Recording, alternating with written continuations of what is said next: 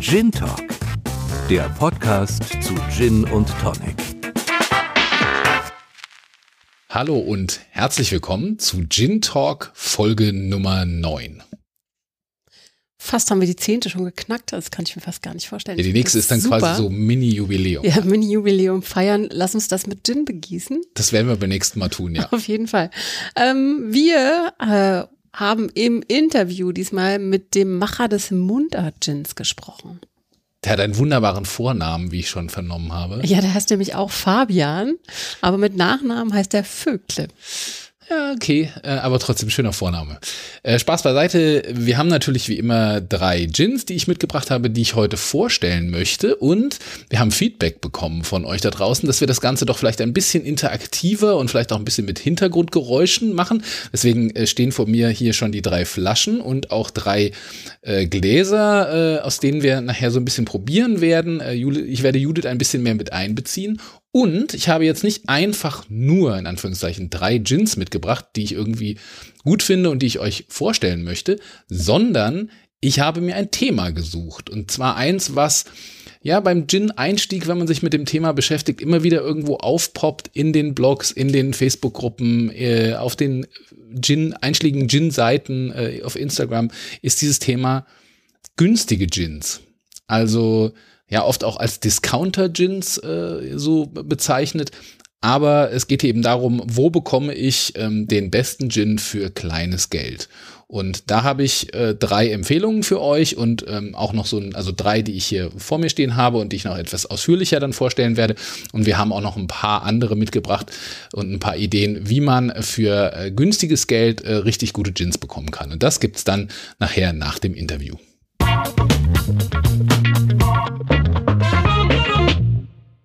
Fabian Vögle heißt der Mann, der den Mundart-Gin gemacht hat. Das habe ich gerade eben schon beim Anteasern gesagt. Und äh, er kommt aus einem kleinen Dorf am Kaiserstuhl im Süden von Deutschland.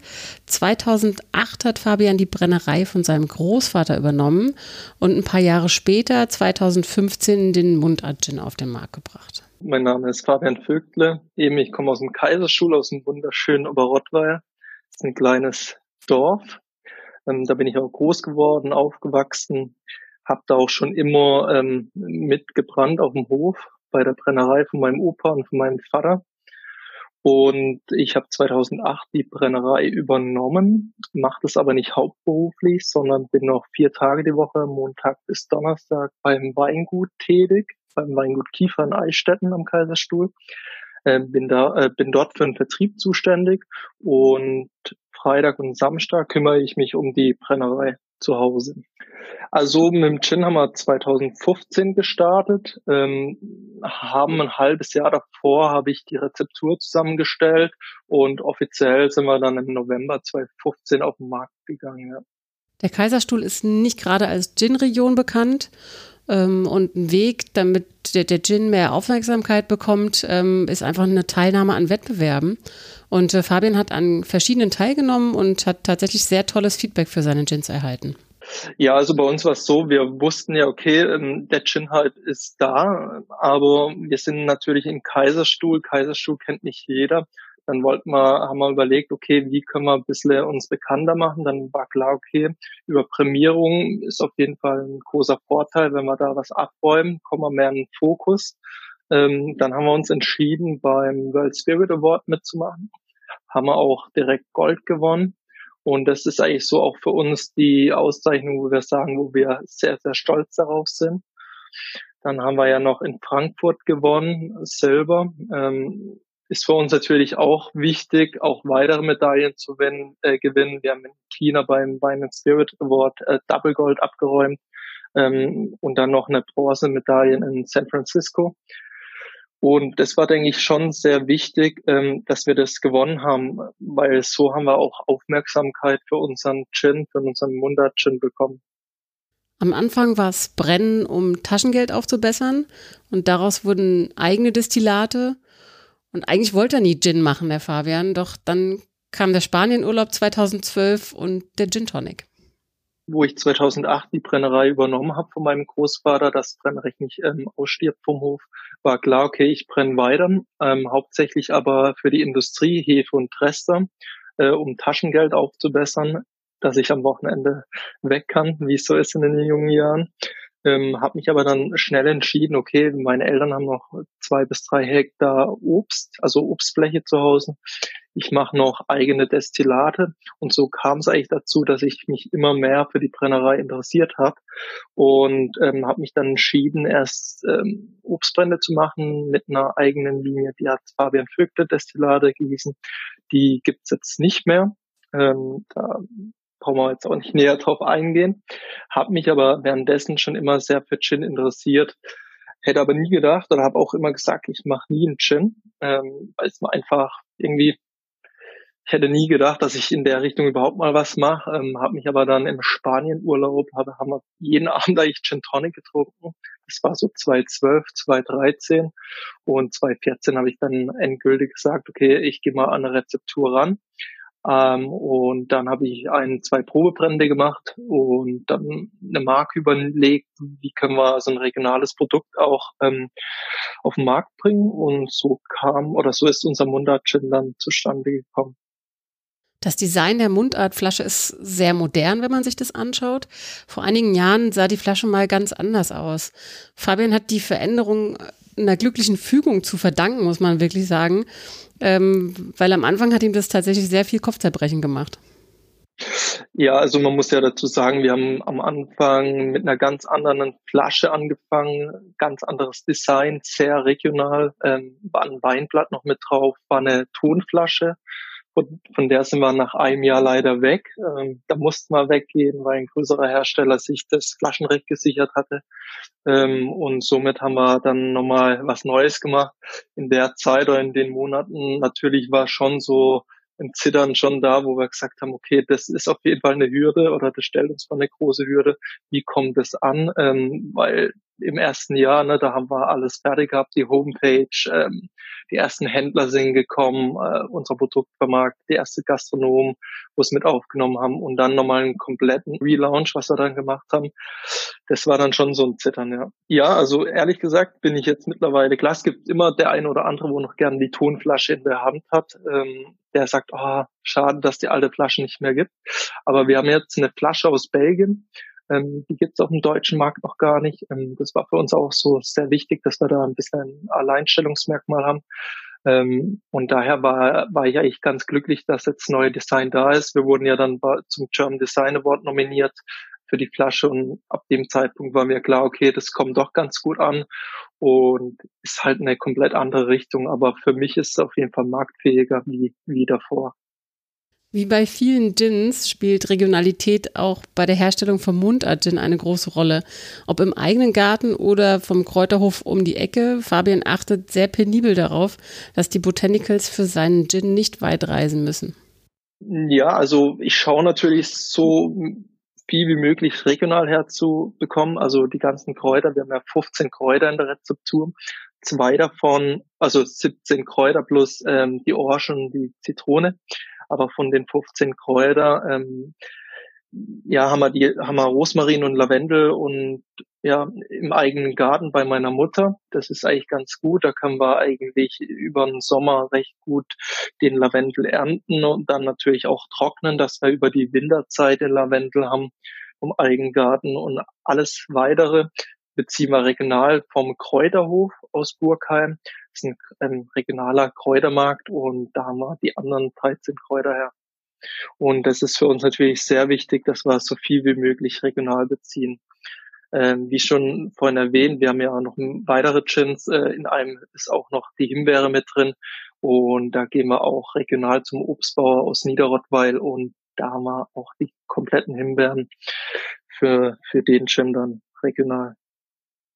Der Prozess der Herstellung ist das Herzstück jedes Gins. Ganz klar, dass Fabian da selbst ein Auge drauf hat und alles ganz akribisch begleitet. Da wir eigentlich ja alles selber machen, von A bis Z, ne, von der Herstellung bis zum Verpacken und zum Vermarkten, ist für mich eigentlich wichtig, dass ich die Ansätze komplett selber mache, ähm, dass ich da einen Überblick habe. Ähm, das handelt sich ja auch um Grammzahlen, was wir in der Rezeptur haben. Ähm, das ist so ein Herstellungsprozess, wo ich sage, okay, das will ich nur machen, da darf kein anderer ran. Ähm, ja, was gibt's dazu zu sagen? Es ist eine klassische Mazeration. Ähm, zieht zwei Tage, danach destillieren wir ab und danach haben wir noch eine Reifezeit von zwei Monaten und danach geht's auf die Flasche. Klassische Gins gibt es ganz schön viele. Auch Fabian mag diese klassische Wacholdernote, die viele haben. Für seinen Gin hat er sich jedoch etwas anderes überlegt. Der sollte etwas Besonderes werden und sich von den Klassikern abheben. Ja, also man muss dazu sagen, ich bin eigentlich auch so der klassische äh, Gin-Trinker. Also es darf auch so die klassische Wacholdernote stark im Vordergrund sein. Wusste ich aber, okay, wenn ich das jetzt äh, auf den Markt bringe, mit so viel Gins, was es heutzutage gibt, brauche ich nicht schon wieder mit einem klassischen Wacholder-Gin kommen. Es muss was anderes her, wo der Verbraucher, der Endverbraucher, der Händler, der Gastronom sagt, wow, das habe ich jetzt noch gar nicht im Programm, ähm, musste ich auch mal so erstmal überlegen, was ist das jetzt in der Nase? Und es ist natürlich bei uns stark, also der Lavendel natürlich, ähm, ähm, Rosmarin und so weiter, was sehr im Vordergrund ist, aber auch so eine leicht Zitrusfrische äh, in der Nase und das macht es natürlich schon sehr, sehr besonders. Ein klassisches Tonic Water, lieber trocken und nicht zu süß. Dazu ein Rosmarinzweig und Orangenzesten. Das ist Fabians Perfect Surf-Tipp für euch. Weil der Munter Gin sich aber auch perfekt für Cocktails eignet, hat Fabian noch einen Tipp für euch. Hm, ja, genau, den haben wir aktuell noch gar nicht drauf, aber den präsentieren wir eigentlich fast auf jeder Messe mittlerweile. Das ist unser Kaiserstuhl Mule. Ähm, den kann man natürlich mit unserem ähm, normalen Dry Gin machen. Das sind, dann nimmt man normales Glas, Cocktailglas dazu oder unser Mundartglas, drei bis vier Eiswürfel rein oder die Eiswürfel erstmal rein, dass das Glas schön kalt ist.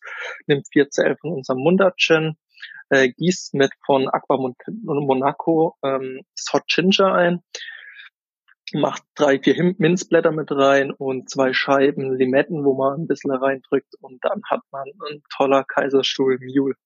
Neben dem Mundart-Gin gibt es mittlerweile noch weitere Gin-Varianten.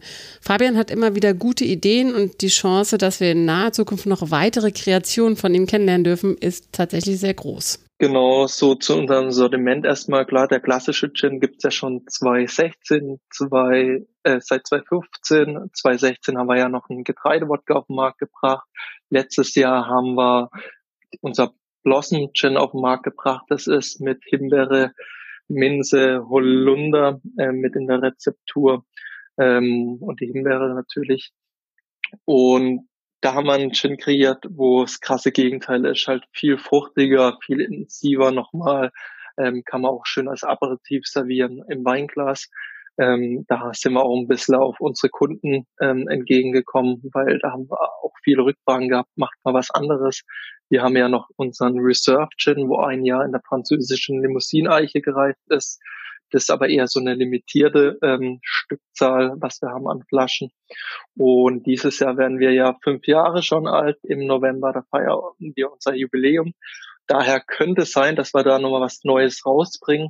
Aber der Fokus liegt schon hauptsächlich aus, auf unserem normalen Dry ja. Das war's vom Munter Gin. Wir hoffen, ihr seid mindestens so begeistert wie wir von Fabian und seinem Gin.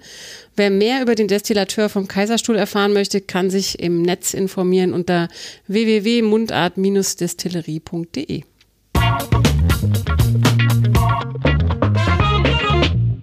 In unserer heutigen Gin-Vorstellung ähm, habe ich mir ein Thema überlegt. Ich hatte es am Anfang äh, kurz gesagt. Ich habe überlegt, ein Thema, das immer wieder durch die verschiedenen Gruppen, Blogs und so weiter geistert, ist das Thema Discounter-Gins oder günstige Gins oder wo kriegt man für sein Geld äh, den meisten, das meiste Gin sozusagen, den meisten Gin oder wie auch immer man es nennen will, den besten Geschmack und habe meine drei Favoriten aus dieser Kategorie mal heute äh, mitgebracht und möchte euch die gerne vorstellen. Und die Jude darf mich dabei kräftig unterstützen, denn ich habe heute auch mal ein Jawohl. paar Gläser dabei. Und damit es auch mal ein paar schöne Hintergrundgeräusche gibt, machen wir zum Beispiel eine Flasche auf und gießen den ersten mal hier in dieses nette Probierglas ein, damit die Judith gleich auch äh, riechen kann und mir sagen kann, was sie denn da alles riecht und schmeckt. Und das gleiche werde ich dann auch tun. So, Den ersten, den ich mitgebracht habe, das ist der Orsons London Dry Gin, beziehungsweise Orsons 4242, wie auch immer man das äh, aussprechen will. Ähm, es ist tatsächlich äh, nicht ein äh, Fabrikat aus Übersee irgendwo, sondern er wird in Deutschland hergestellt. Aber man hat sich diesen wunderbaren Namen, damit das so schön nach England und London und so klingt, wahrscheinlich ausgedacht. Die Herausforderungen, die ich für die heutige Gin-Vorstellung hatte, war, dass über die einzelnen Gins, bis auf den letzten, den ich mitgebracht habe, da gibt's eine schöne Geschichte dazu. Aber die ersten, naja, da gibt's jetzt nicht so richtig eine schöne Story wie wir es jetzt in der Gin-Vorstellung in den vorherigen Folgen oft hatten, dass da ein Destillateur sich äh, Gedanken gemacht hat und dass das in der Familie über Traditionen hinweg und weitergegeben und so weiter und so fort. Hier ist es ja oft dann so, dass bestimmte, sag ich mal, Discounter vielleicht oder bestimmte äh, Handelsketten dann ihren Gin irgendwo produzieren lassen. Und wenn man das so ein bisschen verfolgt und guckt, welche gibt's denn da, also ich sag mal von den großen Discountern, Penny, Lidl, Aldi und wen es da noch so gibt, und schaut so ein bisschen da rein, von wem werden denn die Gins hergestellt, die dort verkauft werden, dann landet man am Ende immer wieder bei zwei Destillerien in Deutschland. Und man wundert sich, dass der Gin, den man da beim Aldi vielleicht irgendwie gesehen hat, dass der eben auch genau aus dem gleichen Hause kommt, wie zum Beispiel dieser hier. Der kommt nämlich äh, von der Firma Rola, jetzt muss ich mal sagen, Rola Weinbrennerei und Likörfabrik aus, und jetzt kommt's, Rottenburg an der Laber. Wo ist das denn? so richtig konnte ich es auch nicht äh, nachvollziehen, aber ich fand den Namen schon mal super. Vor allen Dingen Laber, das passt ja hier zu so einem Podcast. Ja, auf jeden naja. Ähm, und deswegen heißt es eben auch Rola, wie Rottenburg an der Laber, also die Rola Weinbrennerei. Und die stellt eben diesen Orsons äh, 42 London Dry Gin her.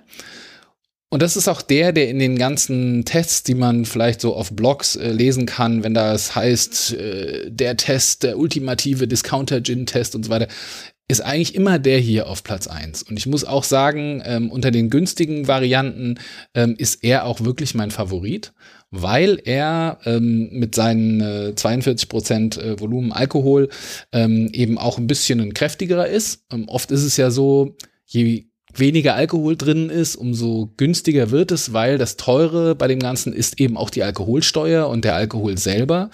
Ähm, weil im Prinzip ist ja ein Gin nichts anderes als ein bisschen ähm, mit Gewürzen und, und äh, Früchten verfeinerter äh, Rohalkohol. Und da kommt es eben dann ähm, auf verschiedene Faktoren an, äh, was den Preis angeht, aber ein ganz, ganz großer ist eben äh, das Thema Alkohol. Und deswegen kann man da oft vielleicht auch nicht so viel erwarten, aber umso mehr überrascht es, wenn man dann so einen Gin wie den hat. Vielleicht äh, hast du schon probiert oder? Äh? Ich habe mich noch nicht getraut. Ich habe schon mal geschnüffelt. Ja.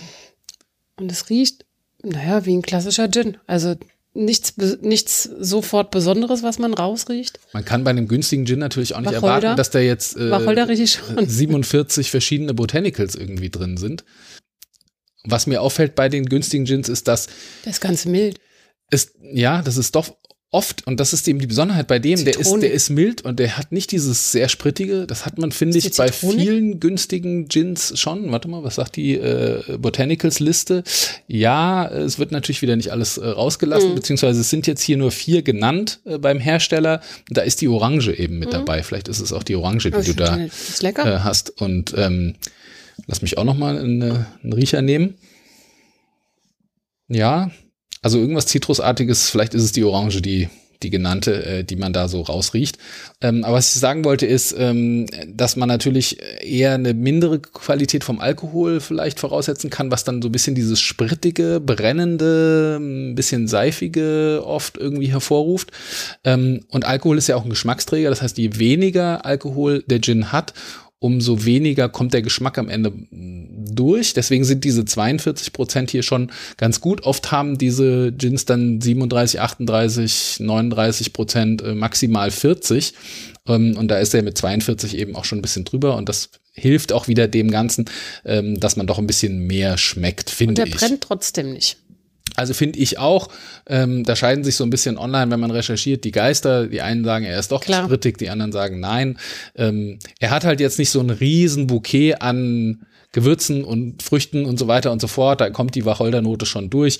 Ähm, aber vor allen Dingen in einem Gin Tonic mein Perfect Surf wäre an der Stelle vielleicht sogar mal ein etwas ähm, geschmacksintensiveres Tonic zu nehmen, wie ein Fever Tree Mediterranean oder auch irgendein ein etwas ausgefalleneres Tonic, weil der tut dem dann nicht so weh oder umgekehrt. Das Tonic tut dem Gin nicht so weh. Ich bin ja, äh, haben wir schon auch mal in einer anderen Folge diskutiert, ich bin jetzt nicht so der Freund davon, einen Gin für 40 Euro mit wahnsinnig vielen Nuancen, mit 30, 40 Botanicals zu kaufen und den dann mit einem Tonic, was auch noch mal richtig viel Geschmack mitbringt, dann quasi so tot zu hauen, so ein bisschen übertrieben. Aber das kann man, finde ich, bei so einem günstigen ähm, Gin wie hier dem Oystons auf jeden Fall gut tun. Deswegen äh, mein Perfect Surf, wie gesagt, Fever Tree Mediterranean und ähm, irgendeine Zitrusschale. Ja, ob es jetzt eine Orangenschale ist oder eine Zitronenschale oder Limettenschale oder so, würde ich vielleicht noch dazu tun. Dann kommt noch mal diese Frische mehr raus. Und dann ist das für mich eigentlich ein ganz schön schöner Sommer Gin Tonic. Ähm, die Flasche ist, ja, die klassische Apothekerflasche ist so ein grün Glas, würde ich sagen, also eher etwas dunkel. Ähm, diese 42 ist so das prägende Element vorne auf dem Etikett. Also wenn ihr den irgendwo bei äh, Penny dann äh, online oder im Markt oder im, also im Geschäft seht, dann werdet ihr den sofort rauserkennen mit dieser 42. Und ähm, die Botanicals, die angegeben werden, sind eben neben dem Wacholder und der eben schon genannten Orange dann noch Lavendelblüten und Koriander. Und das macht für mich eigentlich so eine ganz runde Mischung. Auf das, jeden Fall. Das wäre Nummer eins der Orsons 42 London Dry Gin Distilled in Germany, wie es hier so schön heißt.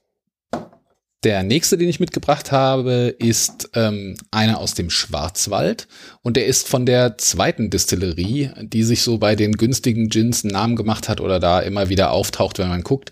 Ähm, das ist die Distillerie Bimmerle im Schwarzwald, genauer gesagt äh, in Oppenau. Und die machen hauptsächlich mit Lidl irgendwie Kooperationen und haben da mittlerweile ähm, eben von diesem Schwarzwald-Gin mittlerweile verschiedenste Abwandlungen, äh, die man dann online vor allen Dingen ähm, im Lidl Online-Shop er erwerben kann für kleines Geld. Auch einen mit Hagebutte und eine Sommervariante und irgendwie Slow Gin und gibt's halt alles Mögliche mittlerweile. Die haben auch einen mit Apfel, also so ein bisschen wie der Bamble Gin mhm. auf günstig ähm, jetzt im Sortiment.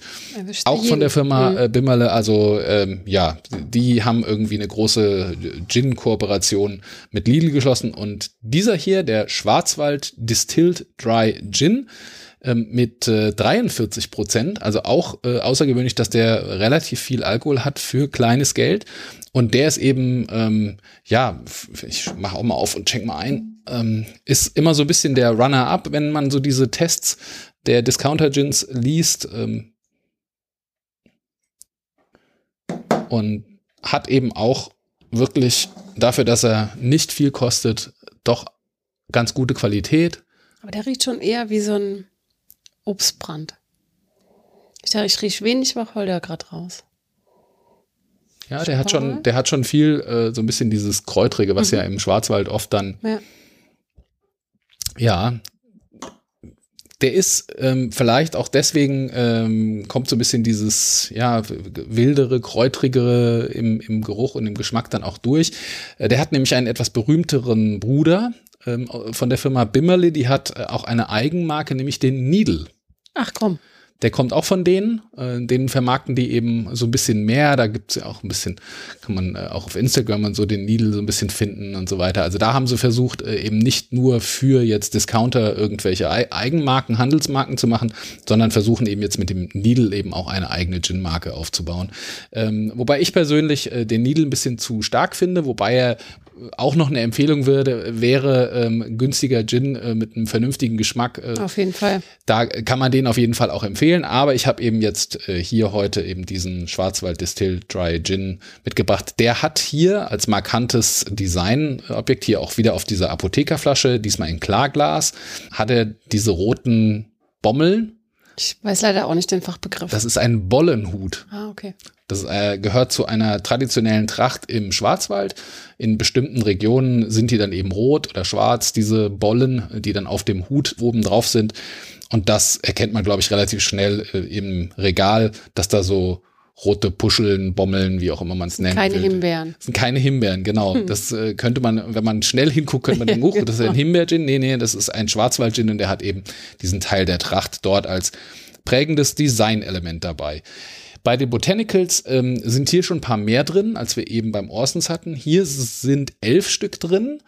Werden wieder nicht alle genannt, so ein bisschen wird ein Geheimnis drum gemacht, wie ja eigentlich immer beim Gin. Genannt werden aber Wacholder, Ingwer, Zitrus, Lavendel und Orange.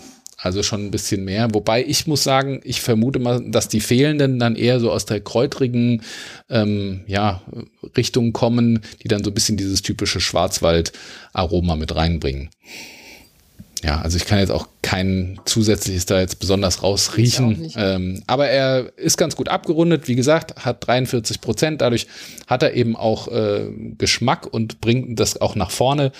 Und die Flasche hat einen halben Liter, das ist so ja das Klassische, auch eben der Orsons ist auch eine halbe Liter Flasche. Gibt es dann auch nicht in unterschiedlichen Größen bei diesen günstigen, sondern gibt es halt den einen und dann ist so ein bisschen äh, Trink oder stirb oder friss oder stirb. Hm.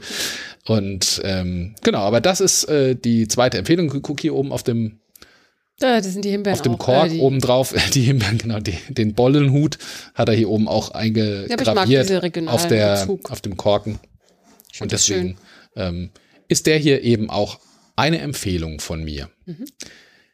Der dritte im Bunde ist kein klassischer Discounter-Gin, wo man jetzt sagt, den gibt's jetzt hier irgendwie bei Aldi, Lidl, Penny, Netto, äh, wo auch immer, sondern da steckt eine ja, riesengroße oder eine der größten äh, Weinhändler in Deutschland eigentlich dahinter, die ist jetzt seit äh, über, ähm, ja, oder ja, über 200 Jahren gibt's diese Firma. Äh, Weinwolf nennt die sich, wird mittlerweile in der siebten Generation geführt und äh, sitzt eben in äh, Ostfriesland und vertreibt eben von dort oder vertrieb dort klassischerweise hauptsächlich Wein, haben wohl ein riesiges äh, Kellerareal unter ihrem Hauptsitz in dem Örtchen Leer und ähm, ja, wohl ein, ein, ein Riesen, äh, ein Schatz dort, der dort lagert sozusagen an Weinen. Und die haben irgendwann eine Tochterfirma gegründet, nämlich die IW, wahrscheinlich sind das die Initialen vom Gründer, IW Wolf äh, Spirituosenmanufaktur. Und da stellen sie eben ostfriesische Spezialitäten her. Und ich habe den mitgebracht, weil ich mit meiner Familie an der Nordsee war, im Urlaub äh, vor kurzem, einfach ein paar Tage mal hin. Und da ist es tatsächlich so, dass du an jeder Ecke irgendwelche Spirituosen traditionell von dieser Gegend findest. Ob es jetzt der Küstennebel ist oder andere Dinge. Und ja, diese Firma äh, Wein Wolf hat dann gesagt, okay, wir gründen diese Tochterfirma, Spirituosenfirma und stellen eben auch ein paar dieser lokalen Spezialitäten eben her. Und daraus ist der Freesia Gin entstanden, den ich heute mitgebracht habe. Ja, und der ist nicht nur günstig, nämlich so roundabout eben 10 Euro. Ist für mich immer so ein bisschen das äh, unter 10 Euro oder bis 10 Euro oder knapp drüber äh, ist für mich so diese Kategorie dieser günstigen Gins. Ähm, und den habe ich da im Regal in einem Edeka an der Nordseeküste entdeckt und dachte, huch, äh, den kenne ich gar nicht. Och, der ist ja irgendwie gar nicht so teuer. Ähm, kann wahrscheinlich nichts sein. Und dann äh, habe ich äh, danach mal so ein bisschen recherchiert und habe gesehen, oh, okay, also Bewertungen gut, ähm, ja, scheint dort eine Spezialität zu sein. Und da ich mir so ein bisschen äh, den Spaß erlaube, immer wenn ich im Urlaub bin, bringe ich mir einen äh, regionalen Gin mit, habe ich gedacht, naja gut, dann kann ich auch nichts falsch machen, dann bringe ich den mal mit. Und tatsächlich äh, bin ich echt sehr, sehr begeistert. Vor allen Dingen, weil der eben auch eben nicht so ein doch sehr günstiges Design hat, ja, also ich sag mal, sonst ist es die klassische Apothekerflasche. Der hat jetzt eher so eine etwas längliche, nicht, nicht, so, so tiefe Flasche. Sieht jetzt nicht. Aus. Nee, weil die haben eben unter dieser Marke Free, also wie das englische Wort für frei und dann Sia, Frisia und ähm, der alte Begriff von Friesland ist eben Frisia, aber F-R-I-S-I-A geschrieben, so ein bisschen drauf ähm, Bezug genommen. Und die haben jetzt mittlerweile eben verschiedene Spirituosen unter dieser Marke, auch einen Rum und äh, irgendwie noch andere Sachen, aber eben auch diesen Gin. Und der hat, wenn man hier so durchguckt durch die Flasche, äh, kann man sozusagen die Rückseite vom Rücketikett sehen, die dann durchscheint. Und da ist eine Karte, eine alte Karte äh, von Ostfriesland äh, drauf abgedruckt, wo man das so ein bisschen sehen kann. Und es gibt eben hier vorne auch ganz prägnant einen Spruch. Ich kann leider kein Plattdeutsch, aber ähm, ist, äh, ja, ich glaube, man spricht es Ala Fria Fresena aus, wobei es Eala geschrieben wird. Und das hat eine spezielle Bedeutung für Friesland. Das war nämlich so ein bisschen ähm, diese Befreiung von Friesland vor der Unterdrückung der Oberen. Und ähm, das, dieser Spruch steht für Steht auf, ihr freien Friesen. Und äh, das ist so ein bisschen die Geschichte, die damit erzählt werden soll. Wie gesagt, dieser äh, Weinhändler Weinwolf ähm, will eben lokale Spezialitäten herstellen. Und warum jetzt ein Gin? Weil die Urform des Gins ist ja der Geneva. Und dieses Geneva oder Geneva oder wie auch immer man es, wie gesagt, ich kann kein äh, Plattdeutsch, ausspricht, ist eben eigentlich der, der äh, Name vom Wacholder. Also so wurde Wacholder genannt. Und äh, die Region, äh, in der eben hier dieser Gin auch hergestellt wurde, da gibt es diesen Wacholder oder gab, gab es ihn schon sehr lange und da wurde schon sehr lange aus diesem Wacholder eben etwas hergestellt. Nämlich der Geneva oder eben jetzt auch dieser Gin. Also es steckt schon eine ganz witzige, interessante Geschichte dahinter, finde ich. Und was ihn dann eben so besonders macht, neben jetzt dem Wacholder, ist, dass dort ein ostfriesischer Tee, also Ostfriesland ist auch bekannt für Tee, man trinkt da gerne mal diesen schwarzen Tee, oft so Darjeeling, dass dort ein, ein Destillat angesetzt wurde mit ostfriesischem Tee und der eben ein sehr blumiges, so ein bisschen zitroniges, Aroma mit reinbringt und das eben gepaart mit dem Wacholder, finde ich, macht diesen Gin sehr interessant. Und jetzt nehme ich hier mal diese sehr interessante Haube ab, sozusagen. Der hat nämlich oben so ein Stück Tuch, was dann mit einem Gummi um den Schraubverschluss äh, gewickelt ist. Und hier oben sieht man dann auch auf dem Schraubverschluss oben drauf ist, Wolf. ist der Wolf, genau. Von dem Weinwolf machen wir den mal auf und ich gieße mal dir einen kleinen Schluck ein, dann kannst du mal riechen und probieren und riechen, ob du da, wenn du ganz tief rein riechst ins Glas, ob du den ostfriesischen Tee so ein bisschen rausschmecken kannst. Also rausriechen tue ich noch nicht. Also der Hersteller äh, beschreibt das auf jeden Fall mit feine Wacholdernoten werden von dem blumig weichen Aroma eines Destillats aus ostfriesischem Tee abgerundet. Und ich fand erst, als ich gelesen habe, fand ich, dachte ich so, buh, bisschen übertrieben. Ähm, als ich ihn dann aber probiert habe, eben auch erstmal pur und ähm, dann eben auch mit einem entsprechenden äh, Tonic als Gin Tonic, fand ich ihn schon echt interessant. Mhm. Und für den also Preis. ist es auch und er ist viel geschmacksintensiver als die anderen beiden eben. Brennt ein bisschen auf der Zunge, aber auch nur kurz. Ich finde ihn auch interessant. Könnte ich mir auch gut als Gin Tonic und nicht nur pur vorstellen. Ja, ist also schon, äh, finde man, man kann den Tee schon rausriechen und rausschmecken. Und äh, der wird eben in Leer, da wo die Firma Weinwolf ihren Hauptsitz hat, dort auch in der Destillerie, dort in Kupferkesseln und so weiter äh, dann hergestellt. Also es ist schon äh, nicht so eine Industrieproduktion wie bei den anderen beiden vorher, sondern es ist schon klar auch die, die werden da auch schon einige äh, tausend Flaschen irgendwie raushauen, aber es ist halt nicht so alles nur maschinell, sondern die legen da schon auch Wert auf die Tradition und auf die Geschichte. Ähm, und trotzdem schaffen sie es, äh, das Ganze für einen sehr, sehr, sehr fairen Preis rauszuhauen, sage ich mal. Und deswegen äh, wollte ich den heute mitbringen und vorstellen, weil das war für mich wirklich eine positive Überraschung, die ich jetzt gerade aus dem letzten Urlaub mitgebracht habe. Er hat äh, 40 Prozent Alkohol. Ähm, ist eine 0,5 Liter Flasche, gibt's auch wirklich nur in dieser Flasche. Und immer wieder taucht so ein bisschen auch dieser Wolf als Designende-Element auf. Und ansonsten so ein bisschen dieses handgezeichnete mit dieser Farbe, äh, mit dieser Karte. Ja, also ich finde, ist jetzt vielleicht nicht Designpreis äh, verdächtig, aber auf jeden Fall mal was anderes im Gin-Regal. Und deswegen kann ich ihn euch wirklich nur ans Herz legen. Den Free Sia Gin. Wie siehst du denn das, äh, das Thema mit den günstigen Gins äh, versus irgendwie sehr teure Gins? Ist günstig immer schlecht und äh, teuer immer gut? Oder also ich habe ja jetzt hier versucht, ein bisschen zu zeigen, dass auch äh, günstig gut sein kann in der Regel leider eben nicht wirklich immer, sondern man muss dann schon so ein bisschen kramen und probieren und das wollte ich euch jetzt ein bisschen erleichtern, indem ihr vielleicht gleich zu den richtigen dann greift. Aber wie siehst du das, Judith? Ich finde, man kann das überhaupt gar nicht sagen. Ich finde, dass äh, günstig nicht immer gut, aber auch auf gar keinen Fall immer schlecht ist und andersrum genauso wenig.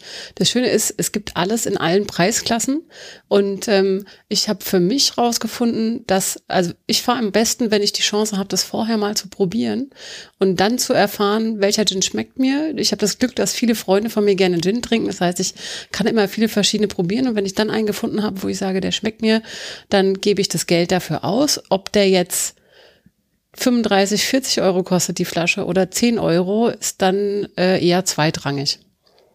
Kommt natürlich auch so ein bisschen drauf an, wie hoch der eigene Konsum dann ist. Das ist richtig. Nicht so hoch. Deswegen glaube ich schon, dass es tatsächlich auch Leute gibt, die sagen, na ja, also wenn ich da einen guten habe und, und ich zahle auch nicht so viel dafür, dann ähm, ist mir das schon auch irgendwie wichtig. Wie gesagt, sonst gäbe es eben nicht immer wieder diese Diskussionen um äh, günstige Gins und vor allen Dingen eben auch um günstige Tonics. Dazu von mir noch der Satz, also ich habe fast alle dieser günstigen Tonics in den Discountern irgendwie probiert. Ähm, und da war wirklich kaum eins dabei, wo ich sage, okay, also das lohnt sich jetzt für die 50 Cent oder einen Euro, den ich da jetzt spare, äh, versau ich mir doch eher auch meine schönen Gins. Deswegen wäre mein Appell, und das ist auch so ein bisschen, warum ich jetzt gesagt habe, dann lieber die günstigen Gins nehmen, aber ein vernünftiges Tonic dazu.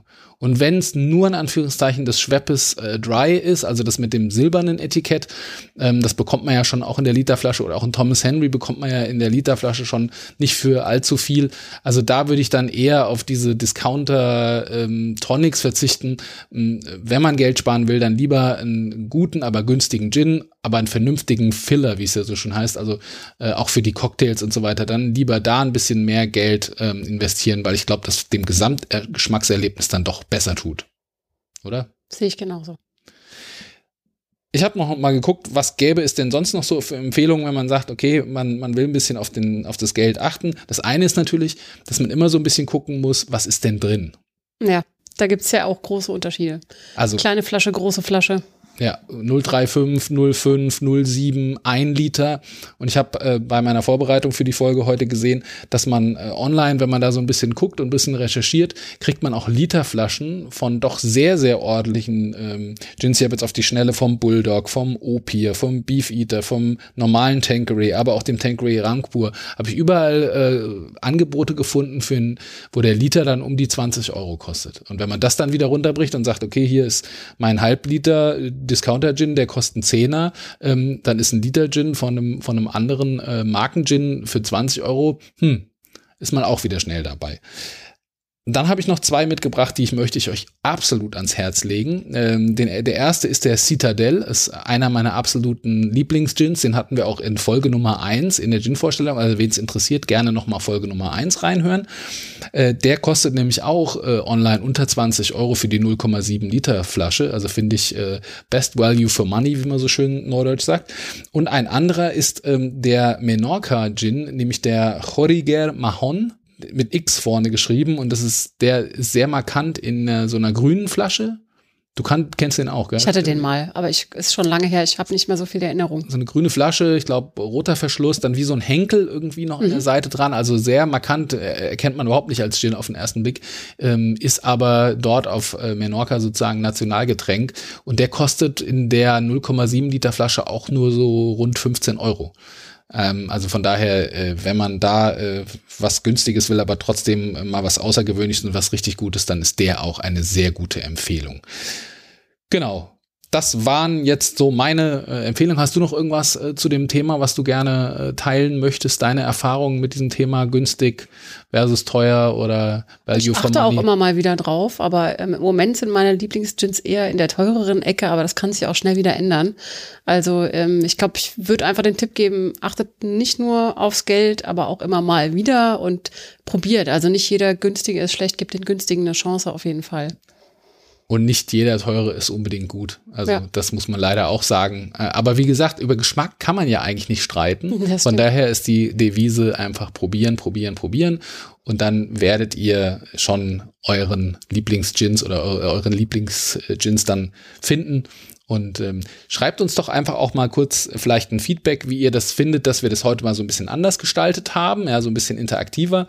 Und schreibt uns doch mal, ob ihr das auch ganz gut findet, wenn wir diese Gin-Vorstellungen etwas thematisch ähm, fokussieren sozusagen. Also jetzt wie hier günstige Gins oder dass wir mal sagen, wir nehmen uns mal ein Land vor oder ein Landstrich aus Deutschland äh, oder äh, ja, vielleicht irgendwie nicht nur Wahl, äh, wahllos sozusagen drei Gins vorstellen, sondern uns irgendwie noch ein Thema dazu überlegen. Schreibt uns doch ein Feedback über die Social Media Kanäle oder über unsere Website und dann äh, gucken wir mal, was wir in den nächsten Folgen alles noch so in der Gin-Vorstellung für euch parat haben.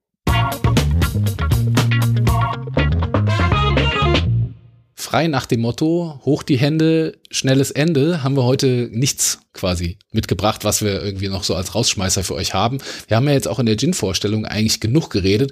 Von daher wollen wir einfach uns schnell verabschieden. Also von meiner Seite schon mal Tschüss, macht's gut, bis zur nächsten Folge. Wir hören uns. Ja, und ich wollte euch noch die nächste Folge ans Herz legen, das ist nämlich Folge 10 und da dürft ihr wieder gespannt sein auf ein ganz tolles Interview und wieder drei tolle Gins. Tschüss.